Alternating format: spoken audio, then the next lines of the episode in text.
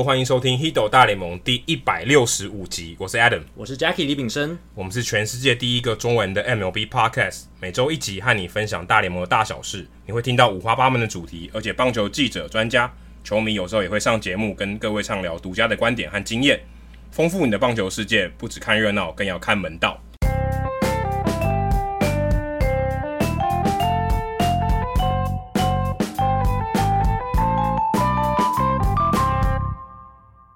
我翻译的大联盟新书呢，MVP 制造机现在已经在五月十三号正式上架了，所以欢迎大家到博客来啊、金石堂、诚品还有各大通路去购买。大家如果以行动支持的话，未来出版社才会有机会引进更多更好的大联盟相关著作哦。好，那接下来我们来念一下这一周的留言。那其实这一周的留言呢，有一个是之前在听众信箱里面他有问问题，但是他前面留了一大段，我们觉得很适合在留言时间跟大家做分享的。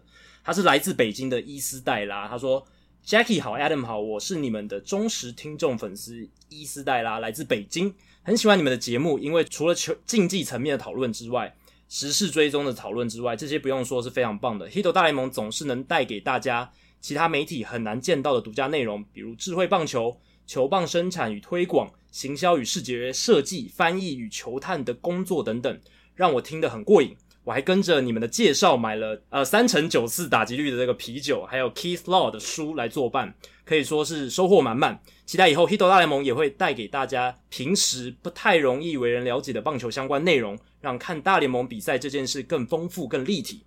他一直觉得棒球不仅是一项很有魅力的独特运动，也是社会的有机缩影。组织复杂又迷人，越是去看、去了解，越是觉得其中的趣味多不胜数。反过来也会越来越喜欢这项运动，大联盟正是其中的代表。这些天因为疫情的关系，美国没有比赛，我看到很多专栏作家和记者都在想办法从不同的角度写文章，或是选话题，在 podcast 当中跟大家聊天，共享棒球文化的魅力。读和听都是很大的满足。最后，其实他是呃我们社团里面很有名的一个来自大陆的球迷 BB Penta 沙老师的编辑，因为沙老师有写书嘛，那他有做一些翻译。那我们再以自己的方式尝试为棒球多做一点事，翻译出版一本棒球书之类的。那希望以后有机会能把书送给你们指点。不知不觉写的有点长，真不好意思。总之，谢谢你们，会一直支持你们。哦，把书送给我们指点，这个不敢不敢啦。我们我们真的只是算，我们现在虽然有在做相关的工作，可是我们不会说哦，我们有这个资格来给你们什么指点，顶多就是一些意见的交流啦。我觉得。对啊，真的，哎、欸，要输给我们指点，我觉得我们还没到那个 level 了。真的，光看这一则留言就大概知道，哇，不愧是编辑，真的。编辑其实看看得出来，他知道我们节目的特点在哪。哇，这就是我们节目就希望立体嘛。对，我们不是真的只专注在某一些东西上，我们希望真的是，呃，看棒球这件事情可以更立体，很多层面，你可以从社会、从政治、从数据。各个方面科技都可以去讨论棒球。那很感谢伊斯黛拉写了这一个这么长的，算是一封信了啦，已经算是一封信了。情情书吗？呃，可对于对于我们节目的情书，你可以这样讲，因为真的很有感情，你可以从他文字里面感受到他的感情。这样，那再来另一则留言是斯文大叔艾伦，就是我们有台节目大叔野球五四三，现在已经改成周更了哦，不是双周更了，大家要注意，被我们推更了。对，他是主持人之一嘛。是你的表哥啊？对，他就是本人我。怎么讲的那么不熟？就是他们现在已经是主持人了，Podcast 主持人，哦、所以介绍的时候要隆重一点。对，抬头要换，不要用亲那个亲属的称谓。对，亲属留到后面，这种小事情、小意思这样再讲就好。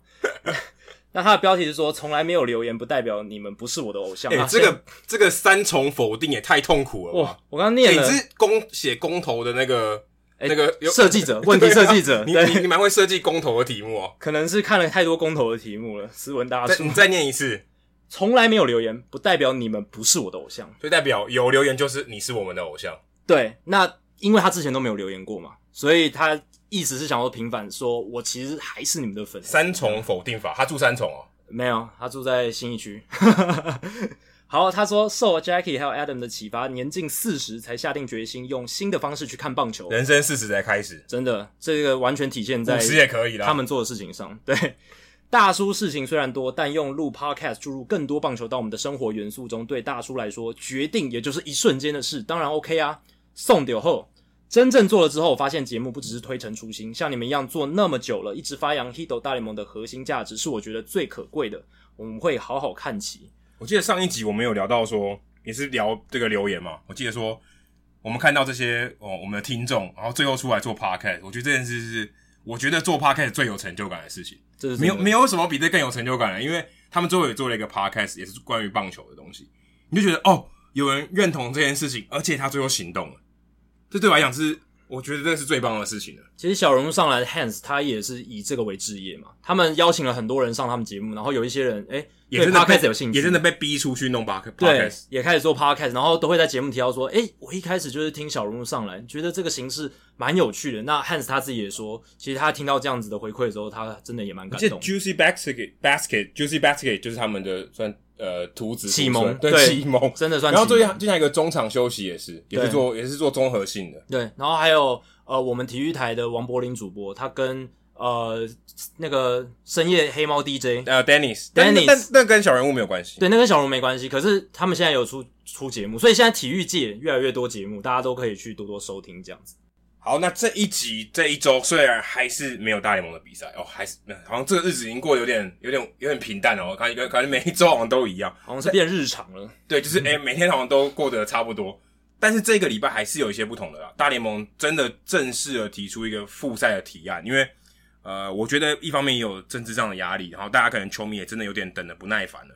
那就算啊复赛还不确定会不会发生，但大联盟总是要有个提案啊说。我们打算怎么做？那如果未来有机会的话，我们要这样做。对，他是说六月中开始春训，大概两个礼拜之后，七月初开始打赛季，然后八十二场。对，呃，但这个提案之前也好多好多好多版本，很多版本啊。所以你要说这个提案是最终版哦，其实我也不相信，呃，也有可能是不会改，也有可能会改。对，因为还有很多还有很多商讨空间，甚至我觉得一定会改，因为目前看起来球员方不同意嘛。那现在有几个提案的重点，例如说他们就刚才讲说七月要开打，所以大概六月中。就要决定，呃，就要开始春训。对，那现在我们录音的时间是呃五月十八号，已经快要到下旬了。其实已经快，其实坦白说，我觉得已经快来不及了。真的。那很明显，这个提案也被打枪嘛。我记得球员球员方一定反弹很大，说，哎、欸，我我们我们表示不接受这个东西，所以你们回去修了以后再来，再看怎么谈。那也有说，因为球团这边想说，至少要减薪五十趴啊，就是不管你领多少钱，只要你在四十人名单里面，你就要被减薪五十趴，甚至更多。应该是说收入利润就是五五对账，那因为球季只有一半，所以他们就是，就是一半，对，就是要减薪一半。那三月初大家还记得，三月的时候他们已经有提出一个提案，然后当初球员也是算同意嘛，就是初步的方案，就是大联盟先给球员一亿七千万美金，比例对，一先先给一个一亿七千万美金，然后如果赛季有开打的话，就按照你打几场，我就给你多少多少场的钱。那如果没有打就没有，那只有一亿七千万美金这样。对，但现在就是他们觉得五成才太少啊，球员觉得。我我干嘛为了那个五成的钱上场，然后我要承担一些被感染的风险？球员就像 Blake Snell 讲，哦，他觉得我不必，我觉得没有必要，not worth it。我觉得，诶，我干嘛做这件事？我宁愿，我宁可不要那个钱。对，其实我觉得这个有一个美角是说，就是其实大联盟常年以来，大联盟球员在收益里面得到的比例大概就是五成左右，一直都是五成左右。那但是为什么这一次球员会那么的反弹？是因为他们原本已经谈好了是。我打几场，你就要给我多少钱，按比例去分。那现在的情况是，大联盟只打一半的赛季，他们不知道这一半的赛季收入会是多少。对，你说五五分账，听起来好像算合理，但是这个五球员拿到那百分之五十是在球季砍半，而且没有球迷的情况下，那那个钱一定是非常少的，非常非常少。对，所以球员都知道，你完全没有那些进场 get revenue 了，而且这样。大联盟那边等于是他有一个 salary cap 了嘛，就是一个薪资上限，就是说你们最多就是只能拿我们赚到的钱，总共赚到的钱的五十趴，而不像之前是说哦，可能你按你的这个薪资结构，然后得到的可能会超过百分之五十这样子。那所以球员这一方面，经纪人他们当然很聪明，他们知道说这可能是大联盟的话术跟一些技巧，所以他们现在是否决了这个提案，但是大联盟那边还是有持续提出修正，那他们。其实过去这个礼拜有提出两个新的版本，但是他们还在协商当中，但不知道最后结果是什么。但只要我觉得五月底以前没有一个方案，感觉就会破局了。因为你不可能两个礼拜后跟我说哦就要春训了，不要想说球员去报到，哎，哎还有一大堆人要做那些 logistic 的问题。对。你怎么可能在半个月内搞定？根本不可能！而且现在这么多球员在反对，你要在那个时候让大家都 on the same page，让大家都同意说，哎、欸，好，我要我要去打球。而且我觉得更夸张的是，其实美国的疫情跟台湾还不能比，台湾都不敢。台如果今天、啊、如果今天这个情况发生在台湾，然后真的也是要还没有复赛的话，我觉得台湾都还有有点怕怕，有点剉剉的。你说美国还是有一大堆那个阳性的这个 case，你怎么可能继续做这件事？就感觉我的这个压力好像太大，就是对啊，到底政府给他们多少压力，或是说球迷给他们多少压力？说啊一定要，或是说球团方觉得自己不能亏损，因为他们好像今年关门打就少掉四十个 billion 诶。是四百亿美金关门打哦，这还代表说他们有赚到那个转转播的权利金，还有一部分。可是我闭门打，他们就直接损失四百亿美金。所以他们如果不打，他们损失更多。对，就是现在我看到的报道，Rosenthal 跟 Jelich 他们在 The Athletic 上面写的报道是说，平均每一队会损失至少一亿美金，平均每一队一亿多。对，一亿美也每一队哦，那那个对某一些球队来讲，其实、欸、我看是四十个 billion 哎。我看到报道上面是写四 billion 啦哦，四对是四 billion 对，所以但不管是四 billion 还是四十 billion，其实还是很、哦、还是很离谱，都是天文数字。那对于美金哦，对啊，是美金，我们讲的是美金。那在这样的情况下，就有一些球员跳出来讲话，一些退休球员，像 Era Martin 没有薪水领的，对。但是然后，但是他们就说，哎、欸，你们球员应该不要这么坚持这个五五分账，说你们很反对这件事吧，就是。不要又相忍为国，相忍为球团，相忍为联盟嘛，对不对？至少让有球为球迷，为球迷，为球迷的话，感觉更高大上一点。对，但这个东西听在现役球员耳里，当然是很不顺耳的嘛。因为你们都已经拿到了你们的好几亿美金的薪资了，你们都已经口袋赚饱饱了，然后你来跟我说：“哎，你们乖一点，拍拍拍我的头，说你们就拿你们该拿的，就是那就是联盟说你们该拿多少就拿多少。”那这样谁能吞得下去？我觉得最难看的是。球员也是百万富翁，然后这些球团老板是十亿富翁 （billionaire），然后两个人在吵说干钱不够。哎，在我们看我们眼里，我觉得很瞎哎，尤其是球迷会觉得很反弹。你们拿几百万打球，然后这些老板拿几身价几十亿，在跟我们争吵说钱的问题。哎，球迷都没都没有球看了，对不对？然后你们跟我吵这个，我要看球，这还是有这种声音跑出来说。哎、欸，不管怎样，打一下好不好？对不对？就为了我们考量嘛，你是这个娱乐事业嘛，对不对？拜托，拜托演一下啊！拜托上场打一下比赛。对，对球迷来讲，这样子两种富翁在吵架，其实是真的很听不下去的。那当然，你要说是球员的错吗？其实我觉得也不是。老板的错吗？我觉得也不，就也也不尽然。对，在商言商，他们毕竟是私人企业，欸、对对对，如果你如果你今天只上一半的班，你应该领半薪。对啊。这很合理啊，对。可是，在放在这个事情上，感觉又又怪怪的。对，因为他们本来谈好是说，你打几场我就给你多少，保证多少嘛。但是现在的情况是因为没有球迷，所以老板觉得说啊，差啊，就是。而且还有一个考量就是，球员到底想不想打？因为打今天我今天去比赛，我不是上场投球而已。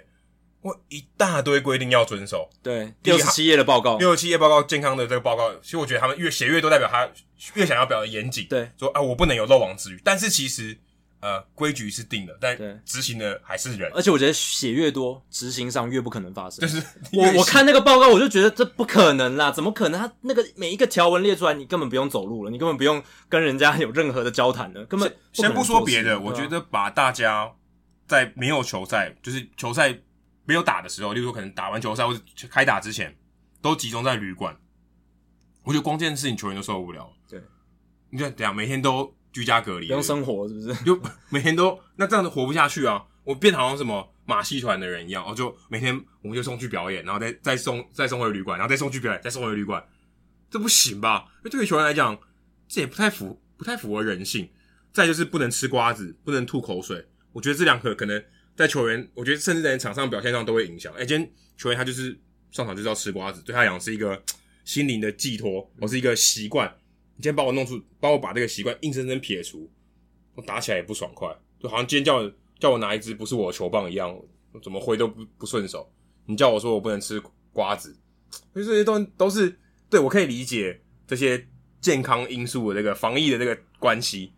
可你那那你干干脆不要打，因为你今天规矩这么多，我觉得根本干脆就不要打，或者等真的更安全一点。就是针对真的大家都很 OK，对，嗯，也不能说一切都恢复正常，但是相较起来风险更低的时候再来开打。对，因为像我们中职，我们就是等到了已经算很疫情算稳定的状态下，然后呢，我们也有提出一些规范，可是我们没有写出一个六十七页的报告，跟所有人说哪一这种条例是几百条这样下来说你不能做什么事情，这样其实是我觉得不切实际。你就是要有一个大原则的纲列，然后大原则会不会更难执行？就太多漏洞可以给给他钻。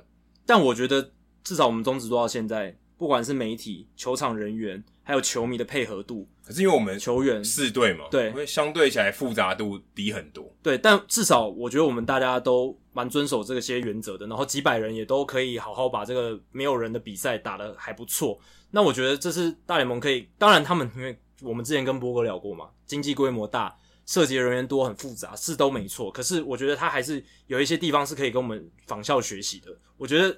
中职在这一方面到目前为止做的还不错，我们现在开放到两千人，而且球场已经可以开放饮食了，这些都算是有进步的地方。那但我觉得这个还是跟疫情的发展当然有关系啊，前提都是我们因为疫情很稳定。我们现在如果我们是美国那种情况，我们不可能这么做啊。我们我们应该更不可能做，我们可能连覆盖都啊，今年球季就不要，甚至媒体都不敢讲嘛，或是联盟根本不敢对媒体讲，因为讲出去那个形象不太好嘛。就是你们那干嘛那么急，对不对？现在大家人命关天。你在那边谈复赛，谈要赚钱，而且说到这个，我觉得台湾这边中华职棒这边的某一个条例还更严谨，就是只要有一个人确诊啊阳性，直接停赛，直接停赛。而且这个人不是球员哦，不一定是球员，工作人员、工作人员、媒体，任何一个人进到球场里面的人，他如果有确诊，就暂时停赛。可大联盟没有这么做，对，而且大大联盟的规定，它里面写，如果今天有任何一个人确诊，照打，嗯，你这这个人就隔离。因为这太不合理了，因为你如果今天在一个球队里面，在一个场所里面，而且是其实球场里面蛮多是室内的场所，你要不被感染几率其实也蛮低的。所以只要有一个人感染，很有可能有第二个人会感染，群聚的发生几率很高。然后你还不停赛，对吧？这是蛮不合理的。我觉得中职有一个很蛮值得赞扬的地方是，他们在那些大原则的。条例底下，他们执行上是蛮严格的哦。像是之前中华职棒有一位记者，因为现在记者访问都要在那个红龙里面嘛，那球员站在外面这样子。那之前有一个记者他溜出去，诶，结果被摄影机拍到，那那个那一位记者就有被禁赛，这样就是说禁止采访几天。所以在这个方面，他们是有把这个把关做到还蛮严谨的状态。那我的质疑是，联盟你列了六十七页的规定，好。那如果有人违反了规定，你要你要怎么样处置？警告，口头警告吗？口头警告有用吗？不讲别的好了，我们讲，假设 Mike 他想回家自己住，对啊，你连怎么办？呃，被被俩包了，你要干嘛？你要罚款吗？他们会怕吗？你能罚多少？没有，你应该应该最应该最好的是竞赛吧？对，竞赛。那那那你能那你能进 Mike 吗？那那如果很多人都违反规定，一堆人都不打了，甚至可能有些球员一开始就不想打了，对不对？那越来越少球员要加入的情况下，这样球技打下去有意思吗？这些都是很多细节上、执行面上的问题，我觉得还没被讲到的。可是我真的觉得，在这个疫情的情况下，我坦白说，我觉得在这个时候提出这些东西，我都觉得太过乐观了。真的，因为我觉得有一个大原则，就是像 The Athletic Mark Carrick 里面有，他就讲到，你们在那边吵钱、吵规定、吵什么，最重要的是人的安全，到底安不安全？到底会不会染？至少要保障打球赛的那些人吧，或是工作人员，他们是不是安全吧？对啊。然后这个规定是说，现在大联盟春训如果有春训的话，一个球队只能五十人。然后他们是说，基本上小联盟不会打了，因为小联盟没有让观众进来的话，亏损太大太大，他们承受不了，所以。我们之前谈到没有小联盟球员要怎么办，这个是另外一回事。对，他已经完全不管，他甚至不管这些东西。外好，所以如果真的开打，要是有球员受受伤，其实是找不到人的。可以，像他们现在是有安排说 taxi squad，就是 OK，你有随队的在名单之外未登录球员，这是可以的。对，然后我给你一定的名额，你可以有这个登录的名额，等于有点像是呃四十人名单里面再外加几个人。对，但我找不到人意思，你找不到一个 ready 的球员。哦，对啊，对啊，他他没有比赛啊，但他变成说，他今天如果去球场，他自己啊，对这些不在登录名单内的球员，他就是春训，就是延长春训，他根本没有很多实战经验。对，因为他也现在好像也规定说，呃，大联盟如果要重启的话，春训的基地其实是在大联盟球场，所以等于呃，这些原本在亚利桑那或是佛罗里达这些春训基地，呃，是 shut down，就是就不能用，所以你要用，OK，你就是在你们自己的球场里面做这些设施。所以这些人他如果要待在球队里面，他要跟球队移动训练训练，他要在大联盟，所以呃，一方面对球团来讲也是额外的支出啊，等于他好像每一每每一个月都是九月嘛，就是要 carry 这么多人，呃，比九月还多。其实九月四十人名单扩编，其实也没扩编那么多，没有到四十个人，所以他等于要 carry 五十个人或六十个人跟着他。那当然 carry 这么多人，其实对台湾球员是好事哦。可能台湾有很多台湾球员，他刚好就是二十六、二十七、二十八哦，那这样的人他可能就有机会进入到这个名单，他有可能会有上场的机会。实现他在上大联盟的这个梦想，有些很蛮多边缘的人，那这这在大联盟身上大联盟的边缘的人，那也许是件好事。可整体来看，都还太大的负担，因为对啊，这东西实在，而且你没有办法用春训的场地，我觉得太急就章在在这件事情上面。当然，你也可以说我们可能想的比较保守，但我我看不太出来乐观的理由了。就是你这么这么多环节你要顾得了，而且你还没有考虑到疫情会不会趋缓。对啊，很多问题其实就是等到这个方案，如果你真的执行下去，就会慢慢一个一个爆出来，如雨后春笋一般，这一个一个爆出来。那你到那个时候再处理的话，其实都太晚，都没有想的前面一点。因为你看，你刚刚说把所有人都塞在大联盟的球场，然后五六十个人，那没有小联盟的基地作为一个 backup，哦，还不能洗澡诶，他忘了讲这个，还不能洗澡。对，然后置物柜每一个置物柜都要相隔六尺，就是差不多一点一百八十公分，差不多两公尺啊。嗯而且其实 Clubhouse 挤不太下，对啊，挤不太下。然后我想到的问题是说，呃，如果有球员受伤要回来，那他要做复健赛，或者是他要做一些调整、做一些练习的话，要要要去去去哪里？就就是大联盟球场，可能他就早上做。这个这个我觉得还、啊、这个我觉得还可以。我觉得不行诶、欸、那你一般的球员也要练习啊，对不对？那可能时间要错开。对啊，复复健赛的人要难难道晚就是早上很早的时候十点十一点，那就是大家的 schedule 都会跟。平常差太多，但我觉得这个还在球团可以可控范围内，所以我觉得还可以。因为其实蛮多球员他如果要复健，他以前是在小联盟基地嘛，或者他在一 A 或二 A，或是有完整的场地可以比赛，都是大联盟其他比较比较靠近大联盟场地的这些系统的球队去比。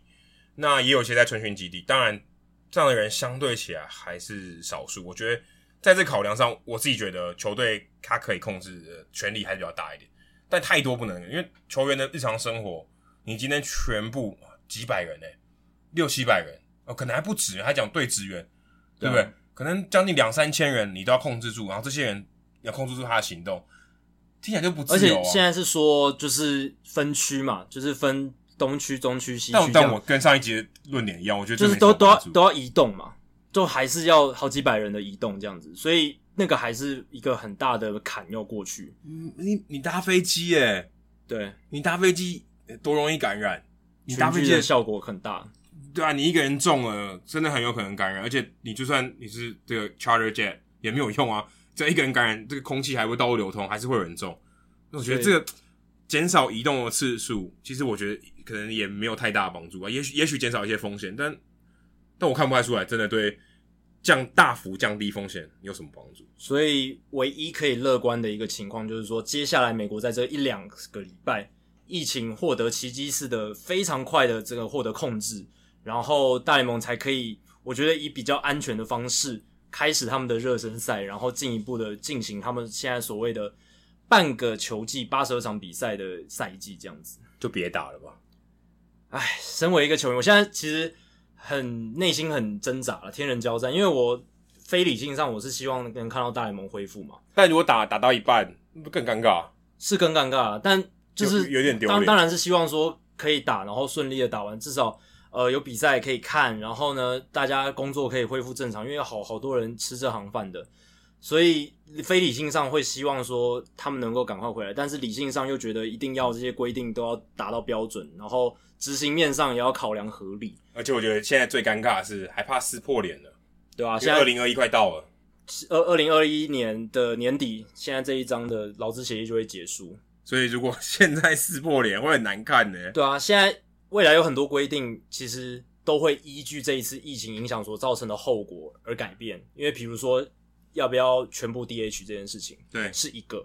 然后还有小联盟球队裁撤的这个东西，会不会裁撤更多？现在搞不好这一波下去都破产了，就直接死掉了，直接死掉了，甚至不用裁了。然后球员的薪资的供应，诶，是不是薪资上限就顺势的出现了？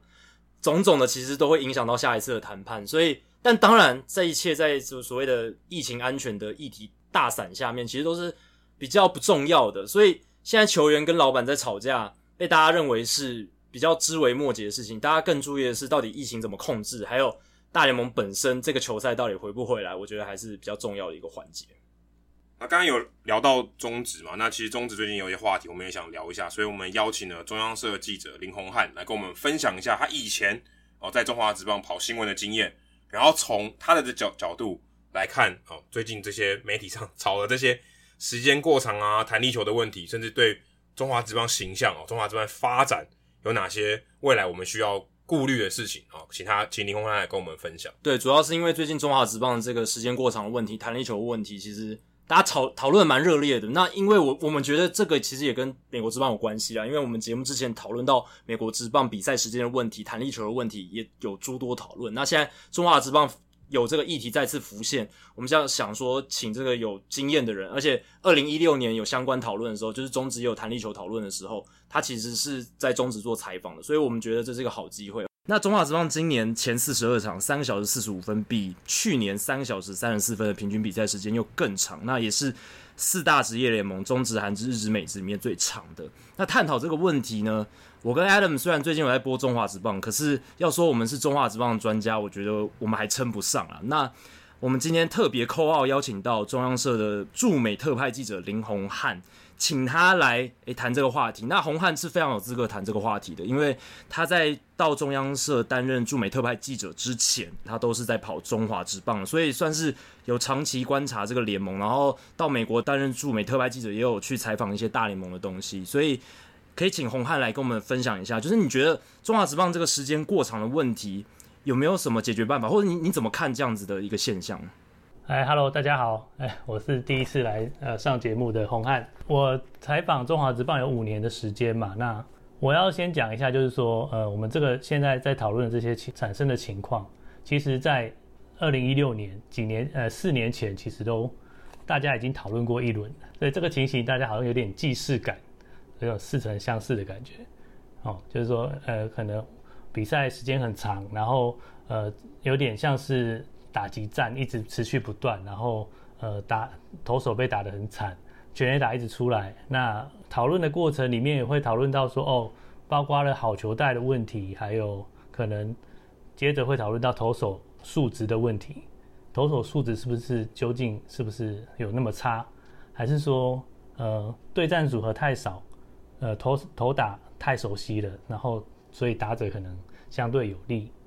然后，甚至我记得几年前大家也讨论过一波，就是说，呃，台湾棒球的整体的投手数值是不是出现什么问题，出现了断层，还是说，呃，因为人才外流的原因？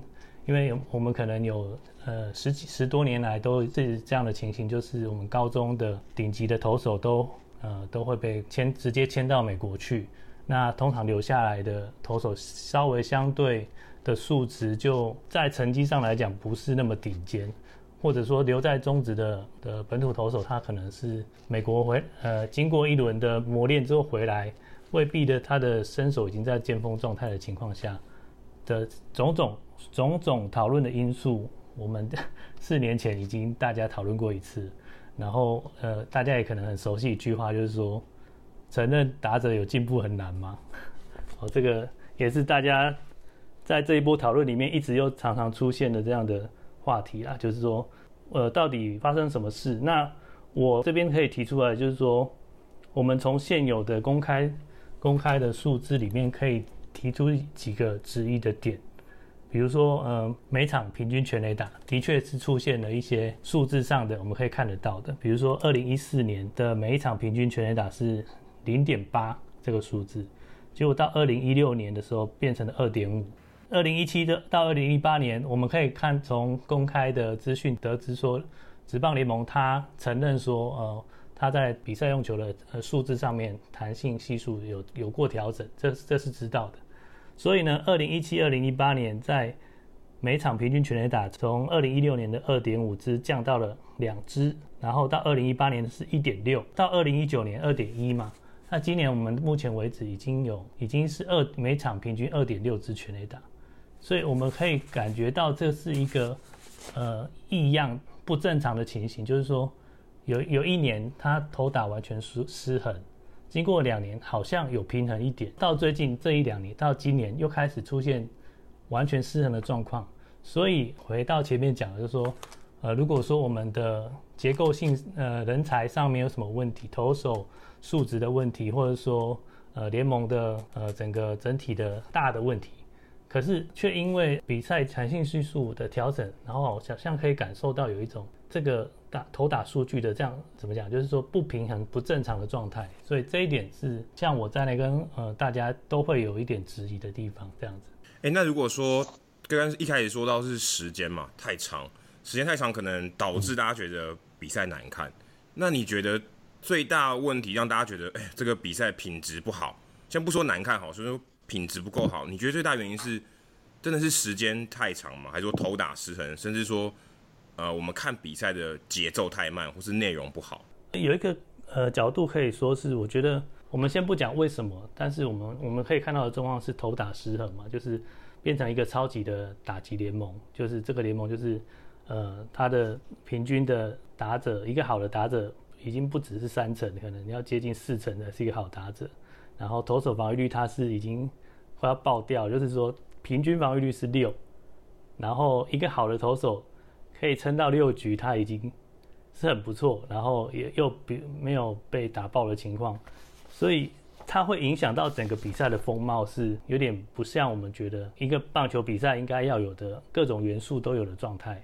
就是说你比赛打得很长的时候，通常是可能这个双方分数来往，那这一点我可以说，就是说其实很多。球迷他看得很开心啊，就是你在在球场里面看看这个比赛，它是很刺激，就是说有来有往，然后这个本来落后又突然又超前，然后双方又打平，然后又再继续的拉锯的情况，对于精彩度来讲，看热闹是是一个很很有娱乐性，就是说它是一个打击战。但是就我们呃，如果要培养观众，说你可以。多去欣赏到棒球的各种面向的话，它就会稍微比较可惜。就是说，比如说，呃，投打对决当中的可能投手他可以运用的一些策略，或者说我们一般呃早期会有一些像打击成绩不是那么突出，可是他在手背上面手背上面的呃协调跟在团队队友之间的联系，他占有他的专长。比如比如说我们像魔术师这样的角色。内野魔术师这样的角色，呃，在在这种打击战里面，它的存在的价值就会降低。呃，因为同样一个位置，教练可能会摆上的是会打的选手，未必是他的手背很好这样的情形。这样这这这两三年我们看到很多，就是说，呃，这个这个选手他会打，教练就是想办法就会把他放上去。这个情形我们看到很多嘛。所以这个这个情形之下，我们可以看到打击。明显优于投手的状况，而且是呃异于常态的优于投手的情况下，呃，棒球比赛你说精彩吗？当然它是很热闹，可是呃稍微还是会觉得不太正常。这么讲，你们觉得？一直都是打击战，就很单调，每一场都放烟火，其实也会蛮单调，因为剧本感觉都一样。至少在上个礼拜那一整个礼拜。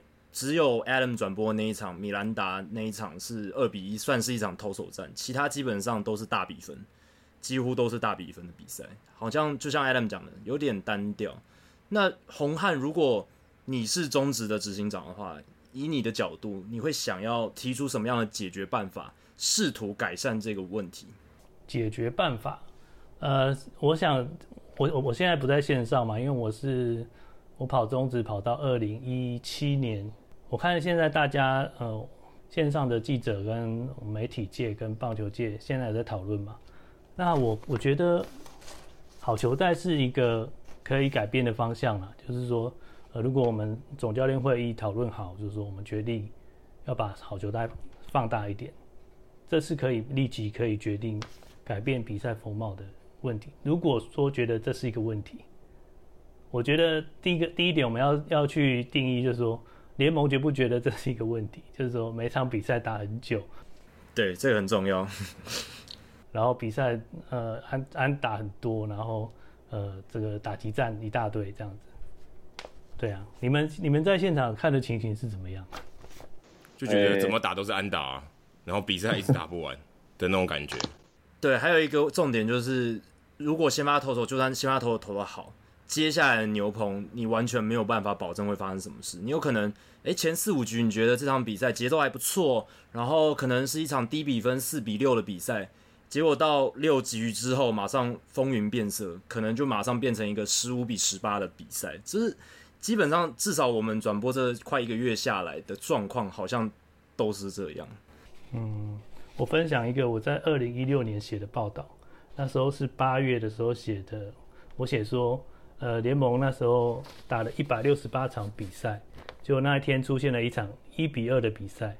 你知道那一场比赛是那一年里面一百六十八场里里面的第八场比分在三分以下的比赛，等于说一百场比赛只有四场，比比例上来讲百分之四，两队的比分加起来在三分以下，很罕见的比赛就对了。哇，那很每一场都当感觉在 Coors Field 打的感觉。嗯，所以那当年二零一六年那一波讨论，其实也好像也没有讨论出一个什么结果，对不对？就大家就这样过去了。后两年联盟确实是对于投球的弹性系数有做调整，然后我们也看到了，的确在比赛的呈现上，包括了投手的防御率跟每场平均的全垒打数字，的确有降下降。所以这一点，我们就是可以合理的怀疑说，弹性系数在这里面。呃，是一个因素，这样子，我们不能说它绝对是，但是在这里是看得到。那我可以再分享一下，那时候我还在球场访问的时候，呃，我访问过一个主战的本土投手，先发投手，现在还在。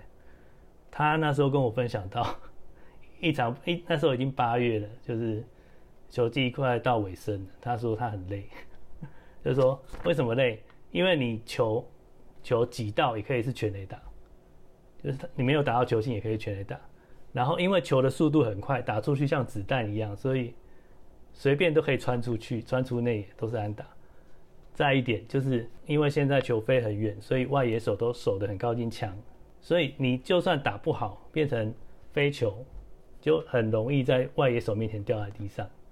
所以这种情况下，一个先发投手你怎么投，就是会遇到。就很难解决打者这样的意思。然后呢，他还跟我讲过，就是说有一场比赛他被打再见安打，然后我去休息室问他，他就跟我说，他已经投到我我从电视上电视荧幕上看，他已经是在好球带的打者的最内侧的最低的那那个地方，而且他说他拿出了他最好的武器。他说没办法，就是被打就被打，所以在这种情况下，投手是承担很大的压力。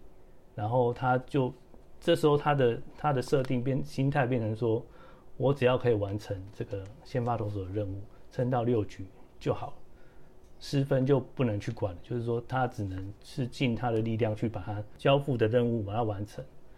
所以这种情况下，你看一个投手他的，而且他是主战投手，一线的主战投手，他的心态已经是这个样子的时候，呃，从这一点来看是稍微会对于。我们理想中的一个棒球比赛，我们理想中棒球比赛是投手占了七成的，一般来讲都是占了七成的这个呃压制性，或者说他是主导比赛的那个人。可是在这个情况下，稍微有点比重下降了，或者说他可以发挥的那个让让观众去欣赏的地方稍微减少，而且他是在一个很大的压力下投球。对，刚才洪汉提到那个疲劳的问题，我蛮有感，因为最最近跟江教练搭配转播的时候，江教练就有提到说，像乐天这样每一场比赛都四个小时起跳，其实对球员来讲，不管是投手还是野手，你球季进行了四十场、五十场越多比赛的时候，对球员的疲劳程度来讲是一个很大的伤害，然后这个也会增加相关的伤病风险。这就还在讲说，你你除了先发投手之外，一场比赛的。用球数变这么多，从原本我们可能理想中可能两百五十九，现在暴涨到三百五十九的时候，你要用用掉用掉的投手的人数也变多，你换投的时机变多。那这也回到我们前面讲的比赛时间的问题，你打击战的时候，你的换投势必会增加嘛，除非是你可能是已经换上了这个野手上来投，不然的话，你还是要去动用到你的整个投手的阵容嘛。那这种情况下，你这除了先发投手之外，你整个牛棚都是在疲劳状态。对，Jacky 说的没错，就是你整个投手就是在疲劳状态。那这这种情况下，等于是说，呃，劳苦功高啊，就是说你在投手上来就是要等着被打的这种情况下，对于呃未来投手要继续进来，下新一代的投手要进来中华职棒，的确是会有一个效应，就是说我们现在基层的，我我要引用这个呃 Ramos。我们一个专专栏作家他，他写的就是说，对于这个基层教练、基层养成来讲，他们会觉得说，你在在中华职棒，你是打者的天下，那你呃，所有好选手，我们就去练打击，把打击练好，就可以呃混到一口饭吃。那你何必去去练投手呢？对，所以这个会影响到说基层的选手的养成里面的这个投手养成，呃，愿愿意去去练投手的人反而会减少，所以这个也是对未来的投手。养成上面是一个影响。好，那今天也时间也差不多了，非常感谢红汉接受我们的邀请。但我觉得这个根本的问题还在于，就是刚刚红汉提到的。联盟他觉得这是不是个问题？其实是有解决办法，就是像我们节目之前谈大联盟，他们针对比赛长度的问题，也有提出很多解决办法。那大家有讨论说，诶，把投手球往后移啊，或者是缩小好呃放大好球带等等，这些这些都是那增加比赛节奏、减少比赛时间等等。所以这个还是要联盟的态度去取决于一切这样子。今天非常谢谢红汉接受我们的邀请。好的，好的，谢谢，谢谢，谢谢大家。刚好我们录音的这一天呢，中职也公布了他们呃把这个球去送送到台北市立大学送验的结果，然后证实是说还是在这个零零点五四零到零点五八零的这个范围里面，他们球的规定还是在这个范围里面，但是呢，它的这个球的弹性系数是在比较高标的地方，就是比较接近零点五八零的那个位置，所以大联盟大联盟就是中华职棒大联盟，他们还是希望说。呃，这个方面厂商可以做改善，这样。那不过也是二零一三年以来最高的，对哦，次高哦，在二零一六年有测过一次是零点五七六，最高的。对，那今年测的是零点五七四跟零点五七一，所以算次高。但是也就是那个时候有弹力球的事件嘛。对。但你说它有没有呃超过这个规定？真的，我们所谓的弹啊，就是在不符合规定的这个弹里面，答案其实是没有。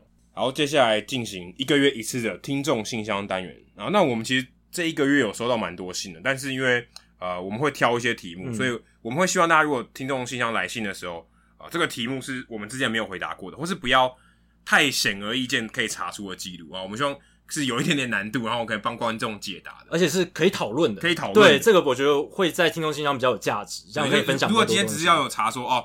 最多连续安打场次，然后那就是五十六场，就是 jodi maggio 那就没有什么太多可以讨论。所以我们希望是，诶，你这个话题也许是你想想问，听听看我们的意见，或是呃有没有人这么做啊？那我们可以跟大家分享。那第一题呢是大甲史爷哦，他想要问的是，呃，请问两位主持人，在你们看棒球的经验，请问投手除了在用球数还有球速上面可能会影响受伤之外，有没有哪一种球种导致的受伤率特别高，会或哪一种球种受伤率特别低的吗？那其实如果你不考虑刚才讲说用球数，或是出赛的频率或年龄，因为其实你年龄基本上就是跟你受伤的风险是成正比的啊，当然也不一定啦。但如果你年龄越大，你可能这个出赛数越少嘛，所以你受伤几率也可能越低。但基本上如果你使用的情况是一样多的话，你年龄越大，你肯定是越容易受伤，因为你所有的东西都是。你父母生下来的嘛，一定有耗损嘛。不管什么东西都耗损，脑力也会耗损，智力也会嘛，就开始有点呃有点失智的情况都有可能，像我一样初老的情况。所以年龄一定会对对对你的身体有一些影响。而且其实要考虑的是，每一个人的他身体构造其实都都不太一样，手指、手腕、手肘、肩膀、肌肉、骨骼、韧带都不太一样，所以每个人的强度也都不太一样。所以如果你真的要做一个实验，就很精确的分析说哪一个球造成的影响最大，或者说。一百六十公里的速球哦，是对你的韧带是不是容易更容易受伤？当然，也许越快是越容易受伤，这是毫无毫无疑问。可是说造成多大的压力？说一百五十五跟一百六哦，到底这个受伤几率差多少？也许很难，因为每个人的构造不太一样，你很难控制这个实验的变因，所以你要得到一个很精确的数字，也许很难。可是你可以大概有个概率，当然球速一定会影响。但你刚才也有提到，另外就是它是不是能。很顺畅的、舒服投出这个变化球，每一个人的构造不太一样，他就不太，而且 他丢某一些变化球，他可能就觉得不太舒服哦，我就不想要丢，我的手指头就是没办法丢指叉球，我的手指是没办法那么开，食指跟中指就是没办法那么开，或是容易磨破皮。有些人手皮某一个角度特别容易磨破，或者他就丢曲球，像 Rich Hill 或 Josh Beckett 一直磨破手，但他还是要丢嘛。但是每个人的这个皮，一阵对啊，手皮也是影响 不一样。对，这对，所以都很容易受。但是他，我想他这边问的应该是大伤，对啊，韧带或肌肉受伤，或肩膀，甚至像如果像 R A Dickey，他连指腹韧带都没有，他手肘没有那条韧带，他照丢，他照丢。所以你要说他会不会受伤？他没有那条韧带，他怎么受伤？我之前听报道说，David Price 他的韧带构造好像也跟别人对，也也不太一样。就是哎、欸，我不用开刀。对啊，他们他们叫什么？不用，我我的韧带更更强健。但事实上，如果你真真的要讲一任何单一球种最容易受伤，那恶名昭彰就是 screwball 哦，螺旋球。这可能大部分也都听过，它对你的手肘的这个负荷是非常大，而且大部分都是右投手，左投手当然也有。而且甚至我在查这题的时候，我才发现，原来在我看棒球的时候，不是最近哦，不是 Brent Honeywell 这个这一号人物，在我看棒球的时候，Hector San Diego 他其实也是螺旋球的投手，而且他还是左投啊，曾经。效力过天使队的，如果大家对他有点印象的话，但他当然他的职业生涯也没有很久啊，也是因为有一些伤势的问题。那 Screwball 其实在之前在 New York Times 二零一四年就有一篇报道，就讲到说，诶、欸，为什么 Screwball 这个螺旋球慢慢消失了，退流行了，退流行。Warren Spahn 他以前丢螺旋球，呃，Carl Hubbell 很早对，或是 Valenzuela，Fernando Valenzuela，他也没有，他以前也是丢螺旋球的，可这个球以前很强啊，很多人用啊，很多王牌投手啊。都没人用了啊，因为它相较起来，它受伤风险比较高，某种程度上违反了人体力学哦，就是容易受伤。所以最近的 Brent Honeywell，他是个大物，他也丢擅长丢螺旋球，当然他也受伤了，而且也是开了 TJ，而且还有骨刺问题，所以他原本从大物，从二零一七年吧，我就记得他已经载至三 A 了，到现在他都还没办法站稳大联盟，甚至还没有出赛啊。对，真的还没有出赛，就是到现在已经，他已经，如果今天一个二零一七年就已经在三 A ready 的人，然后到二零二一九年他都还没上过大联盟，肯定有哪里问题，就是受伤嘛。所以对，Screwball 对于呃目前的球界来讲，他当然某种程度上他已经算是一个。被禁止使用的球，因为对太容易受伤。因为要跟大家解释一下，Screwball 它是它的头发是它基本上就是跟曲球一样的变化轨迹，只是它是反方向。曲球比如说右投手是往左打者那边做一个曲的变化，就你出手的时候你会有一个顺序，其实你会往你手摆的那个位置去。对，但 Screwball 它是往你的手的另一个方向去做这样去丢。其实我觉得它的位移比较像是伸卡球。走的方向，但是是曲球的路径。对对对对对，因为像这样，但是你就把它想成这样。但其实你说它真的要多特别也没有啦，它就是一种球嘛。但是它的确对你的这个手肘的韧带是蛮大的一个负担。对，后来大家发现可以直接用变速球取代它的这个轨。对，因为变速球其实它也可以往内侧跑。对，就是以右投手来说，就是往右打者。所以其实速球跟变速球啊、呃，如果你是在可以负荷的情况下来丢啊、呃，没有刻意吹非常高的球速的话，对这两个，如果我们不讲 screwball，它的确是最安全的两种球。或蝴蝶球吧，蝴蝶球你真的可以都很长，可是我不会认为蝴蝶球是一个常见的球种，所以我觉得不适合在这边讨论，因为它你可以投到四十五岁、五十岁都可以丢，但是你前提是你得学得起来。对，但是速球跟变速球算是常用的球种，那如果你在负荷可以的情况下，它的确是两个最不容易受伤的球种。好，接下来伊凡他问说，MLB 最近选出史上十大新人王，你们心目中史上十大新人王是哪几个？排名为何？好，我自己就也选了十个啦，大家跟大家分享一下。二零一二年的 Mike Trout 一定是第一名，因为他那一年实在没话说，三成二六打击率，上垒率毕竟四成，三十支全垒打，然后八十三分打点，重点是他盗垒也有四十九次，然后他中外野的防守也是无懈可击，所以他那一年算是一炮而红嘛。当当然跟 Miguel Cabrera 这个 MVP 之间的竞争，最后是 Cabrera 胜。可是，在很多进阶数据派还有很多教练的眼里，其实 Mike Trout 才是真正的第一名，然后我觉得也是史上最强的新人了，无毋庸置疑。他应该是也可能是史上最强的球员吧？对，但至少是可以这么讲。对，这可以讨论。但是我觉得，就是你如果用进阶数据来看，他生涯前十年应该是大联盟史上前五名，这、就是毫无疑问。那第二名的话，我觉得是令我印象非常深刻，就是二零一七年 Aaron Judge，就是在那个时候，其实球还就是。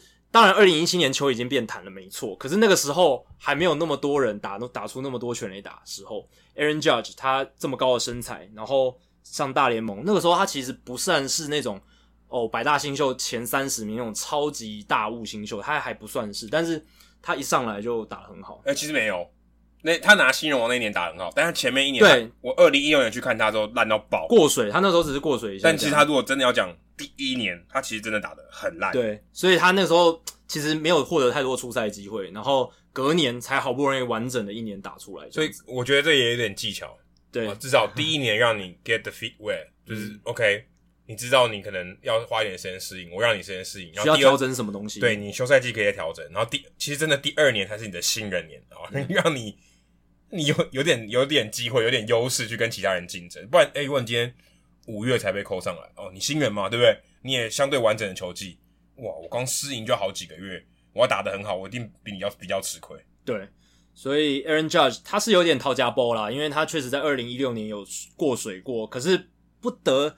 不说的是，他在二零一七年马上就轰出五十二轰，然后那时候是打破了新人最多全垒打的记录，是还是蛮厉害的。而且他那一年的 WAR 值七点九，代表他手背也表现很好。那第三名其实就是在两年之后打破他记录的 Pete Alonso，我觉得因为这个也是非常令人佩服的一件事情，所以把他排在第三，五十三轰立刻打破了二零一七年的记录。当然，你可以说二零一九年球又变得更弹了，又全。大联盟平均的全垒打又变得更多了，可是我觉得就算那个数字再怎么往上加，你一年能打五十三轰，还是一件非常了不起的事情。而且还是新人，还是新人，而且皮达龙手是货真价实，他是球生涯就是从二零一九年开始的。当然，他的手背是一垒，然后他的手背功力也没有像 Judge 那么好，所以五点二的 WAR 值比 Judge 差了蛮多的。可是，这个守卫帮助很大了。对，五点二他一垒手太吃亏了。对，但是以五点二。一垒手的角度来讲，真的表现很好，所以一百二十分打点，非常表表现非常出色，所以第三名给他。第四名是哦，新人全垒打王的始祖啊，一九八七年的 Mark McGuire。当然，一九八七年那一年也是所称大家所俗称的 Rabbit Ball Year，就是兔子球年。那一年大联盟全垒打出异常的，跟前面几年跟后面几年都不不一样。就是 Brady Anderson 那一年吗？现在没办法确定。不过那一年就是大联盟平均的全垒打变得很很多。然后马马奎尔也在那一年，他刚好是他的新人年，他顺势打出四十九轰。那那个时候，哇，单季能打四十九轰是一件非常了不得的事情。在那个时候，大联盟新人的全垒打王记录是 Frank Robinson 一九五六年的三十八支，所以他打破记录是不只是超越三十八，他还直接跨越到四十九轰。所以你就可以知道马马奎尔当时是树立一个新的超级新人标杆。那时候有没有有没有吃药？那个时候应该还没有，应该还没。对，他应该是到九零年代开始。对啊，你不用吃，你就一年可以打四十九轰了，何必呢？何苦呢？那后来哇，Aaron Judge 五十二轰，其实是过了二十三十年呢才被打破，所以马奎尔那个记录真的是很了不起。第五名，我觉得是二零零一年的铃木一朗。这个要讲陶家波，这个人吃的比较多。对，可是你又考量到说他是一个日本球员，而且他算是。拓荒者，因为那时候还没有日本的野手在大联盟成功过，他算是第一个在美国职棒成功的日本职棒选手、野手、打者这样子。所以以这样身份来讲，我觉得虽然他在日本职棒已经累积很多年的职棒经验，在那个时候他已经二十七岁了，可是我觉得铃木一朗他能在大联盟第一年就打出三成五零打击率、点三八一的上垒率，然后点四五七的长打率、八支全垒打，重点还是五十六次的盗垒。相当相当的不容易，然后加上他外野顶尖的防守，W R 是七点七，是非常高的。那史上单季盗垒次数第二多的新人王就是铃木一郎，第一名是 Vince Coleman，一九八五年的一百一十次，当然是没得比啦，因为那时候大家都在盗。不过铃木一朗第一次从日本到美国就能够盗五十六个垒包，也是很了不起。而且他这个打击率也是新人王史上第二高的，仅次于 William Covey 在一九五九年的三成五四的打击率。而且如果真的要说，以新人年拿下新人王的新人表现的话，他是应该是少数在新人王那一年还拿下 MVP 的人。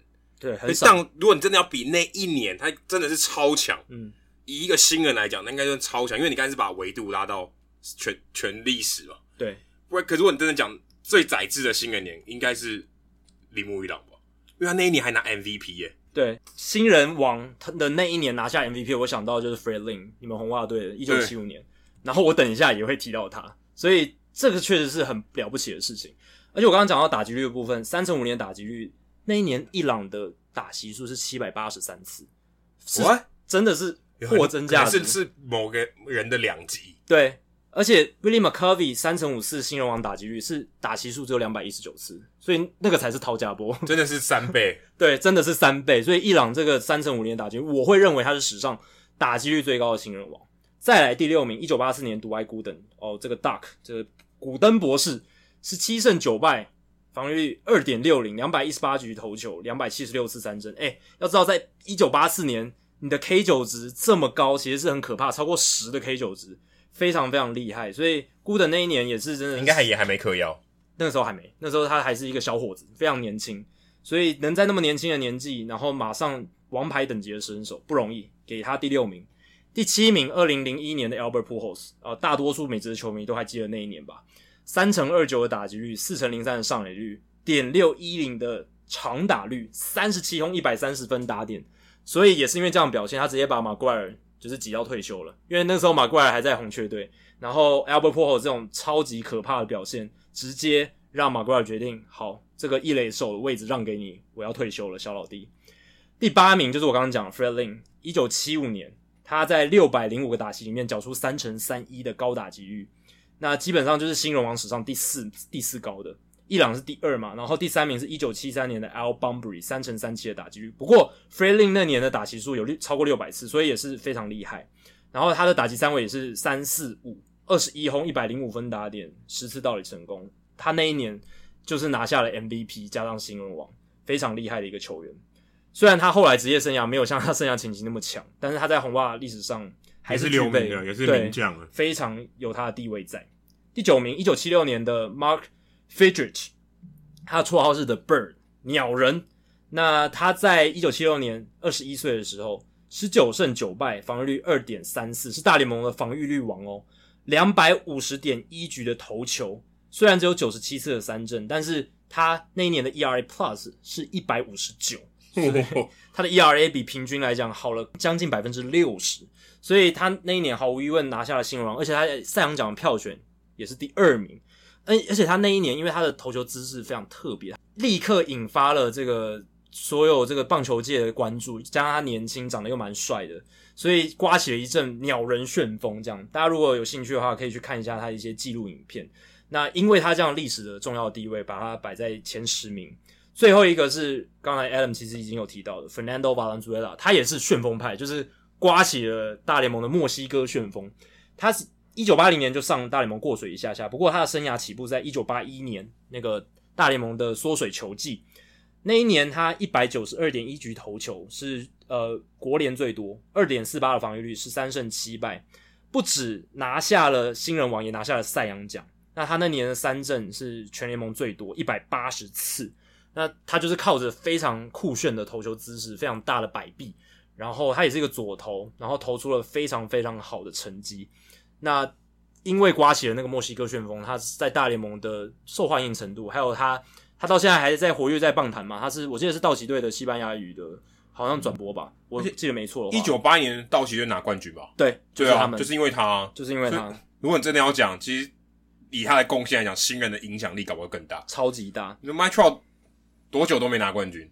对，非常可惜。数据磨人 没有拿冠军，也没什么价值。对。很多球迷来讲，这是就在他们心中没办法留下那么深刻的印象。对啊，你说真的，哎，真的，你要在时代上有一个记忆。哎，那个小伙子第一年来我们就拿冠军，这我这听起来更屌啊，很屌。那虽然 Valenzuela 他生涯是开高走低，他生涯从二十岁到二十五岁每年都入选明星赛，而且每一年的 ERA 都在三点五呃三点七五以下，就是都表现很好。但他生涯后期从二十五岁之后就开始急剧的走下坡，最后。呃，打受伤啊，打打停停这样子。不过那前面几年他在八零年代贡献是毋庸置疑的。好，接下来是刚刚有留言的伊斯黛拉，来自北京的伊斯黛拉。他其实，在留言里面，在听众信箱的留言里面有谈到说，诶，前几天他在 The Athletic 上面看到一个关于棒球歌曲的文章。那其实讲的是三十首哦，在棒球历史上很重要的歌曲。那里面列出了这个文章两位作者评出了三十首歌，但因为这些曲目啊，选项的曲目有一些争议，并不知道他们是不是故意的啊。这个专栏呢，这个文章还引发了热烈的讨论。那他其实也想到说，诶，之前我们在原物我来讲里面有提过，Mac Demore 这个 rapper 有唱过西雅图关于 Dave Niehaus 这首歌 My Oh My，但但这首歌也不在这个三十个名单里面，所以我觉得蛮奇怪。那这篇专栏他想要借机问一个问题，说：诶，美国有美国的棒球歌曲，在台湾我们有哪一些棒球的歌曲啊？期待可以听到我们的分享。那其实我后来看了这个留言以后，我去呃看了这篇文章，我发现哇，三十首歌里面我只听过两首，哇。那我可能一首都没听过了。我听过两首，第一首是 Tessie，就是红袜队的队歌。这个这个我听过，你在球场会播。然后 Go Cubs Go，就是只要小熊队赢球，就会在球场放 Go Cubs Go。嗯、然后如果你在路上，也许小熊队赢球，你会听到有人在唱这个歌。我只听过这两首，分别排名第八名跟第十名，其他我都没听过。我也是我那个可能老歌我不熟啊，但 Take Me Out to the Ball Game 也不在里面。我觉得应该。无完全无脑，应该就有空降前三名吧？啊、这个我无法接受。然后我看到留言里面最不能接受的是为什么没有 John Fogerty 的 Center Field 这首歌？如果你今天去小联盟球场看球，如果赛前一个小时到开赛前这一个小时内你没有听到这首歌，我给你十块美金。每个小球小小联盟球场一定都会放这首 Center Field 这首歌，太夸张了。但这首歌也不在前三十名内。我甚至觉得他应该空降第一名，因为这首歌叫 Center Field，然后还跟大联盟很有关，然后大联盟的每一个球场几乎都会放，然后这首歌居然不在历史的前三十名哦，所以我个人也觉得这排名在冲大小。对，其实这篇文章的作者 Rustin Dodd 跟 Andy McCullough，Andy McCullough 他有在他的 Podcast 讲到这篇文章，然后我刚好有听那一集，他们就是说这篇文章真的是引起了超大的反弹，然后现在留言数是五百九十二则，可能是。The Athletic 网站上面史上留言最多的一篇文章，越不爽越留言越多，真的，反而不是说啊，你这边写的好好哦，给你留言。然后大家如果有看 The Athletic 的话，他们其实有一个文章的评分机制，它下面有三个，一个是诶很好，这篇文章很好，然后一个是呃普通，然后第一一个是美吧，美就是 good，、嗯、然后 solid 美，对，就是哦这篇文章搜搜我不觉得还好。然后他们内部有个评分系统，就是依据这个评分，然后去算出一个分数，每一篇文章有分数。该不会是？整个系统最烂的吧？绝对最烂，而且还是负分。那个 Andy McCullough 说：“我从来不知道原来这个评分系统有负分的，我是因为写了这篇文章才知道的。”所以，但我我我不知道他是抱持什么样的心态去对啊做这个啊。但但我觉得蛮有趣的，顺便跟大家就是讲说，哎、欸，Take Me Out to the Ball Game，John Fogerty 的这个 Center Field，在美国人的棒球文化中，却是一个完全不可磨灭的地位，几乎已经是圣歌了，就相当于哦，刚才也是大家想要问的。台湾啊，棒球的圣歌就再出发嘛。嗯，如果你经历过那段时间，你现在在球场，如果你听到，大家可能还是风大雨大太阳大嘛，你还是会朗朗上口。再就是打开天空嘛，动力火车的歌，然后也算很红。再就是最近啊，讲陈金峰退休的，对灭火器的曾经疯狂，这三首歌应该，如果你是台湾的球迷，应该没有人不知道吧？还有一首是。我最近在台南球场播球，才意识到，就是他们在赛前都会播《亮岛之歌》，它算是一个军歌，所以我在军营里面也有在唱。然后我听到时候就想说，哇，我是不是回到军营里面？然后，但是旁边江教练跟我讲说，这个《亮岛之歌》其实，呃，统一狮好像用很久，从元年就一直用到现在。所以，如果要说一首代表歌，可能《亮岛之歌》也是一首，也是其中一首。对啊，对啊。那这就可能就是像呃，没有选到你刚刚讲那几首，然后选了一大堆我们没听过的歌。因为我看第一则留言，他就说，呃，怎么没有 Center Field？然后这篇文章完全是在就是在搞笑的嘛？但是我觉得也许他就是想要搞笑，呃，对，也有可能他可能就是觉得我要制造一个反效果，就是呃，我选了三十首你们都没听过的棒球歌，但我觉得这个也也太夸张了。说真的，很多球场他们会在赢球的时候放歌啊，那这些歌应该也要入选吧？对不对？对啊，New York New York，对啊，虽然它不是棒球歌啦。但它跟棒球文化很有关系吧，或者是 Enter Sandman，或者 Sweet Caroline 有吗？Yes，Sweet Caroline 也没有。对啊，所以，所以我其实我不是很懂，但没关系，我就我们就借这个机会跟大家分享两首歌。但是呢，如果你对这个有这个话题有点兴趣的话，就会觉得其实台湾的棒球歌曲不太多诶，蛮少的。就是你要讲出一个具有标志性的，或是有棒球味道，或是这首歌里面有提到棒球人物元素，你有听过有？有棒球有歌里面提到彭正明的吗？我是没听过。对，有听到呃潘威伦的吗？嗯、呃，我也没听过。陈金峰的有吗？但但真的就真的就不多嘛。郭宏志、王建民，呃，王建民好像有吧？但说真的也不多。可是美国就真的很多，很多饶舌歌曲里面就会提到，就会提到球员名字也讲出来，球队名字也讲出来，一大堆的。对，所以我觉得这个跟文化，尤其是把棒球的文化跟流行的文化结合的一个很好的证明。那台湾在这方面，我觉得还可以再努力，还有进步的空间。虽然现在最近球队都把这些流行衣服的元素、穿搭元素的导入他们这个球衣的设计啦、美感的设计，但是。至少流行音乐这一块还有努力的空间。对，你不能只有啦啦队嘛，歌也要有啊。对啊，如果你有一个棒球的主题曲的话，每一次到球场都可以听到，是不是一件很好的事情？就福利熊熊福利，这也很可怕哎、欸。对啊，你每次去全年买菜的时候，你都听到，真的会洗脑的。对啊，这不是很好啊？很好，对啊。然后，然后你你可以趁是洗脑大家，有很多认同感嘛。对，哎、欸，就我坦白说，我觉得我进到球场，或是身为一个球迷哦，平常看棒球没有这种感觉，没有。没有歌曲的感觉，我觉得大家会想到的是球员他们自己个人的主题曲，就是那不是那个那歌、啊，对，那不是歌，歌那个只是加油、啊、加油曲，啊、那只有大概十十十来秒嘛，对不对？而且如果你不去球场听不到，对啊，而而且有一些旋律是抄人家歌的嘛，就不不一定是原创的。对，呃，这我不好说。这个就是有有一些它的旋律是不不是原创，所以在这方面的话，我觉得确实可以导入一些流流行元素到我们的棒球的文化里面，跟歌手合作啊，跟球团合作啊，对吧？所以这个是可以做的啦，我觉得。但这篇文章我觉得蛮有趣的，所以我听的时候，听他们在聊这个文章的时候，听他们自嘲，然后还有就是听他们这些读者的反应，我真的笑得蛮开心的。接下来是新店令，然后他说：“谢谢你们的节目，他是跑步时的凉拌。其实跟曾公一样，跑步的时候也会听我们节目，但比较小，你会可能会岔气。对，就是会胸口会很痛啊，跑步的时候不太好。那新店令他问说：请问有 MLB 的名人名人堂球员？”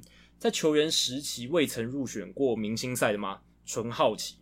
当然有，因为明星赛是一九三三年才出现的，所以只要你的生涯早于一九三三年的名人堂球员，其实都没有入选过明星赛。像呃，有六十七位名人堂的选手，他的生涯都是在一九三三年以前结束的，包含最知名的 Ty Cobb 哦，赛扬就是赛扬奖的那个投手，Water Johnson，还有球员卡非常贵的 Honus Wagner。还有以前纽约巨人队名投 Christy Mathewson，这几个超知名的大联盟上古神兽，他们都没有入选过明星赛。我觉得明用明星赛来评价他们太低，太低估他们了，太低估他们的历史地位实在太高了。神神兽赛比较比较合适一点，举办一个神兽赛，把他们召集在一起，神奇宝贝啦。对，那如果是晚于一九三三年退休，因为我想，呃，新电令他应该是想问说，就是明星赛已经出现之后，有没有这样的球员？那晚于一九三三年退休的人呢？最晚退休而且没有入选名人明星赛的名人堂球员，他们最晚的退休年不过是一九三八年，所以他们全部呢都是因为那个时候虽然已经有明星赛，可是他们都已经步入生涯晚期了，已经在打工了。对，都已经到三十五岁以上，然后甚至有些已经四十几岁了，所以他们那时候球技已经不在巅峰，所以他们才没有入选过明星赛。如果你就要问这个实这个问题的实际的精神，就是说，一九三三年明星赛出现之后，而且球员的巅峰期有重复到这个明星赛已经出现的这个时期的时候，有没有没有入选，而且还获选得到进入名人堂的这种球员？答案是没有，因为通常啦，你能进入名人堂，你一定是有获得一些名气嘛，就是你在生涯期间不是名气，至少要在那个时候是。明星等级的表现吧，对，也要有好的表现。你就算入选明星赛，你也不见得是名人堂啊。对啊，那就就算是你拿七座赛扬奖，你也不是名人堂。对，名人堂的标准就是要除了有名气，要有表现，然后还有一些人格特质什么的。那明星赛其实就是在表现这一块，代表一个认可嘛。但我觉得有可能像什么 Eric Chavez 这种，他完全没有入选过明星赛，就他最后入选名人堂。但我觉得这太难了，太难了。其实有过讨论，大家有时候会说，诶，这样的球员有没有机会？他可能打三十年，然后数据刷超多，对，然后都是平平，那有可能太难了，对啊，因为像有时候有些球员，他可能表现真的很普普，但是他如果就像 Adam 讲的，打的够久，刷到了三千安，就但但他都完全没有打过明星赛，对，说生涯打击像 Harold Baines 这种，对啊，但 Harold Baines 拜托在他的巅峰的时候也是明星，好吗？对啊，也是明星啊，而且 Harold Baines 他是选秀状元 呢，对啊。他还是有他的心度存在，所以呃，确实就像新店令他一开始的假设，其实真的大联盟入选过名人堂的球员，真的生涯巅峰有重叠到明星赛时期的，都有入选过至少一次的明星赛。好，接下来是 C four 哦，这个 C four 炸弹，嗯，他是直接留 C four，好像应该不是炸弹吧？他想要问的是，诶、因为我们我跟 Jackie 最近有在播中华职棒嘛，然后英文的转播。他想要问的是中职洋将和本土相处的本土球员相处的问题。因为他看到同一狮如果有球员全垒打的时候，大家会开始跳那个 sorry sorry。他也注意到的时候，大家在跳舞的时候，有些洋将会觉得有点尴尬哦，尴尬癌发作了。然后跳舞结束后，全垒打打者会跟队友击掌，他却没有跟洋将击掌，他会觉得说这是有，也许是转播单位没有带到啊。那会不会说，呃，在中职其实有一些排外的这种现象存在啊？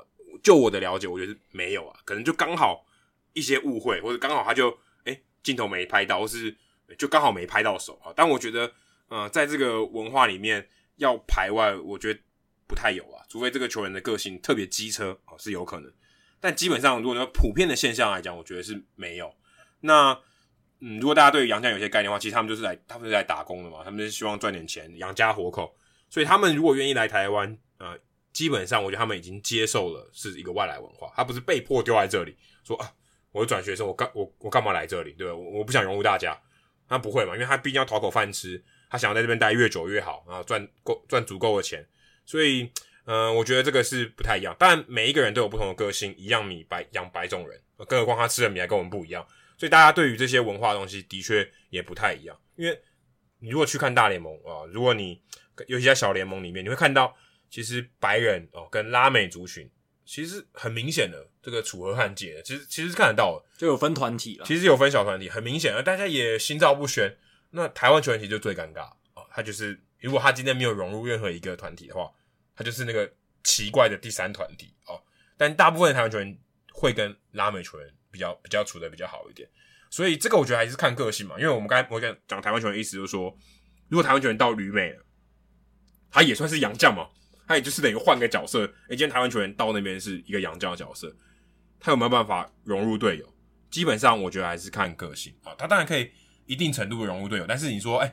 每天跟队友哈拉，然后跟队友击掌啊，很开心这样子。我觉得这个还是要看个性啊，你愿你融入的程度怎么样？像林凯威啊、朱立伦、吉利吉奥巩冠，还有胡志伟，他明显都很融入啊，就他们就觉得，嗯，我我不觉得我是外国人嘛啊，我只是也许英文没有那么像母语人士一样，可是我跟大家融入相处的很好啊，没有什么隔阂哦，不会觉得我是一个外来的人，大家都在这边工作的啊，大家在这边打拼，没有什么我是洋将，我不是洋将这种问题，所以我觉得主要还是看个性。但因为我们毕竟不是在球团工作这么久的人啊，在对于球团内部的文化我没有很了解，所以我去问了一下兄弟象的翻译 Papa Papa 软，那他最近也在做兄弟象这个英文转播的球评，那他跟我分享的说，诶，其实球员最主要真的也就是看个性，他会表现的怎么样。像他透露说，像莱弗利他就很喜欢在休息室跟大家互动啊，带气氛。那也有比较安静的，也有比较喜欢热闹的，所以不代表他就是被排挤或是排他排挤别人。所以其实不能用这种外在的情况，而且尤其镜头你只看到那一下啊，你真的很难知道大家私下相处是怎样。他说罗曼就是他一个人也可以活得好好的，他他他也可以跟大家出去吃饭，他很随和。那大部分我相信大部分的洋将应该都是像罗曼这样，因为他毕竟要来台湾讨生活，他试图融入环境，他比较不会领机票。对不对？他投他融入的环境，他一定可以发挥他更更正常的表现。对，就必须说，就是先把个性的因素排一边。如果你能够融入那个团队，你在这个队上你会比较舒服，你会比较开心。那这个心理上的层面照顾好的话，你，你的表现会比较正常一点，会至少可以拿出你应有的水准。应有的，当然也不能应有，但至少说你可以更好一点啊。就是，对啊，比起如果你真的闷闷不乐，就哎，我干嘛来这边？会影响表现的，一定会影响的。所以，这个这是其实对小联盟球员来讲也都是这样子。他如果在环境上他融入有问题。你让他缴出好的表现，真的太困难，太强人所难了。对，然后刚才帕帕讲的那些，我觉得我也可以算是一个见证人啦。虽然我是一个外人，可是我去去年去春训中信兄弟的春训营去做研究的时候，我就有看到，你可以明显感受到莱弗利他真的是一个很热情的人，然后个性很随和，然后可以跟大家打成一片。他跟记者也是常常有时候也会呃开玩笑个几句话，很 happy 的一个人。那艾迪顿他相对来讲就是一个比较安静一点的人，但是。他们都跟队友处处的非常好，就是呃私底下他们都是有聊有笑的，然后也会问说，诶，你们刚才为什么笑那么开心？可不可以跟我讲你们在聊什么？这一些，所以我是见证人啊，我我觉得我可以说，他们这些洋将其实至少我在兄弟看到是，他们都蛮融入的。对啊，你不融入，你很难，你很难在这个环境生存啊。所以我觉得这也是其实我当记者一个在驻美记者，我觉得学到很大一课，就是你真的要有一个归属感，你。或者你你去那边，大家跟你打招呼啊，大家知道啊你是谁，然后你会跟大家分享一些事情，你有归属感，你的工作才会做得好，对，才会觉得心理压力比较比较小一点。就是很正常。我觉得大家可以试图把自己当做，如果你今天到一个外在环境的话，你会怎么做？其实杨绛也就是这样的人，他们也是一般人嘛，对不对？他们也不是什么三三头六臂，对不对？说什么完全不通情理的人，他也是人类啊，他也跟大家一样有这些七情六欲，他大家有个性，所以我觉得不用想的太多，也不用想说他就是外人。好。那本周的最后一题，我想分享一下五 A 球迷他问的，因为刚刚有提到统一师嘛，所以这一题也跟统一师有关系。中职统一师的团队连续全垒打场次仍然持续的堆高，那现在已经到二十一场，在我们录音的时候是二十一场。我播的那场苏志杰在最后八局下的时候又打了一支，我记得我播的那一场也是苏志杰救了大家，完成了那一天的任务。所以苏志杰真的是记录保。帮球队保持个记录的，就跟垃圾车一样，每一天都报道。对，全垒打每天都每全垒打每天都要来，很稳定的。那五 A 球迷想要问说，诶，大联盟的连续全垒打团队的这种场次是多少呢？其实就发生在去年啦。大家如果还记得有关注大联盟报道的话，洋基队在去年二零一九年五月二十六号到六月三十号，连续三十一场比赛都挥出全垒打，创下大联盟新纪录。那之前的记录是二零零二年八月十一号到二零零二年九月九号的德州游击兵队二十七场。那大联盟史上有连续全垒打场次到二十一场以上的这种团队有二十一二十三支，有二十三支。所以呃，当然蛮难的诶，蛮难的啊。大联盟一百多年来就只有二十三支球队，而且还一队哦。对，还是以以队为单位，真的蛮难的。而且你看这个榜单啦，其实有一大堆都是出现在二零一六年以后。你看，像二零一九年的太空人队，去年太空人队有二十五场，然后二零一六年红雀跟二零一六年的教室也都有二十五场的记录。教教士有那么多哦？对啊，这个还蛮罕见的哦。所以你就知道，二零一六年到现在大联盟的球有确实有一些变化。还有道奇队，二零一八年也有二十三场记录。所以真的啊，这几年集中了非常多这种全垒打的记录。那大联盟历史记录是三十一场，不知道统一狮有没有机会再让中职独步全球呢？我们就继续看下去。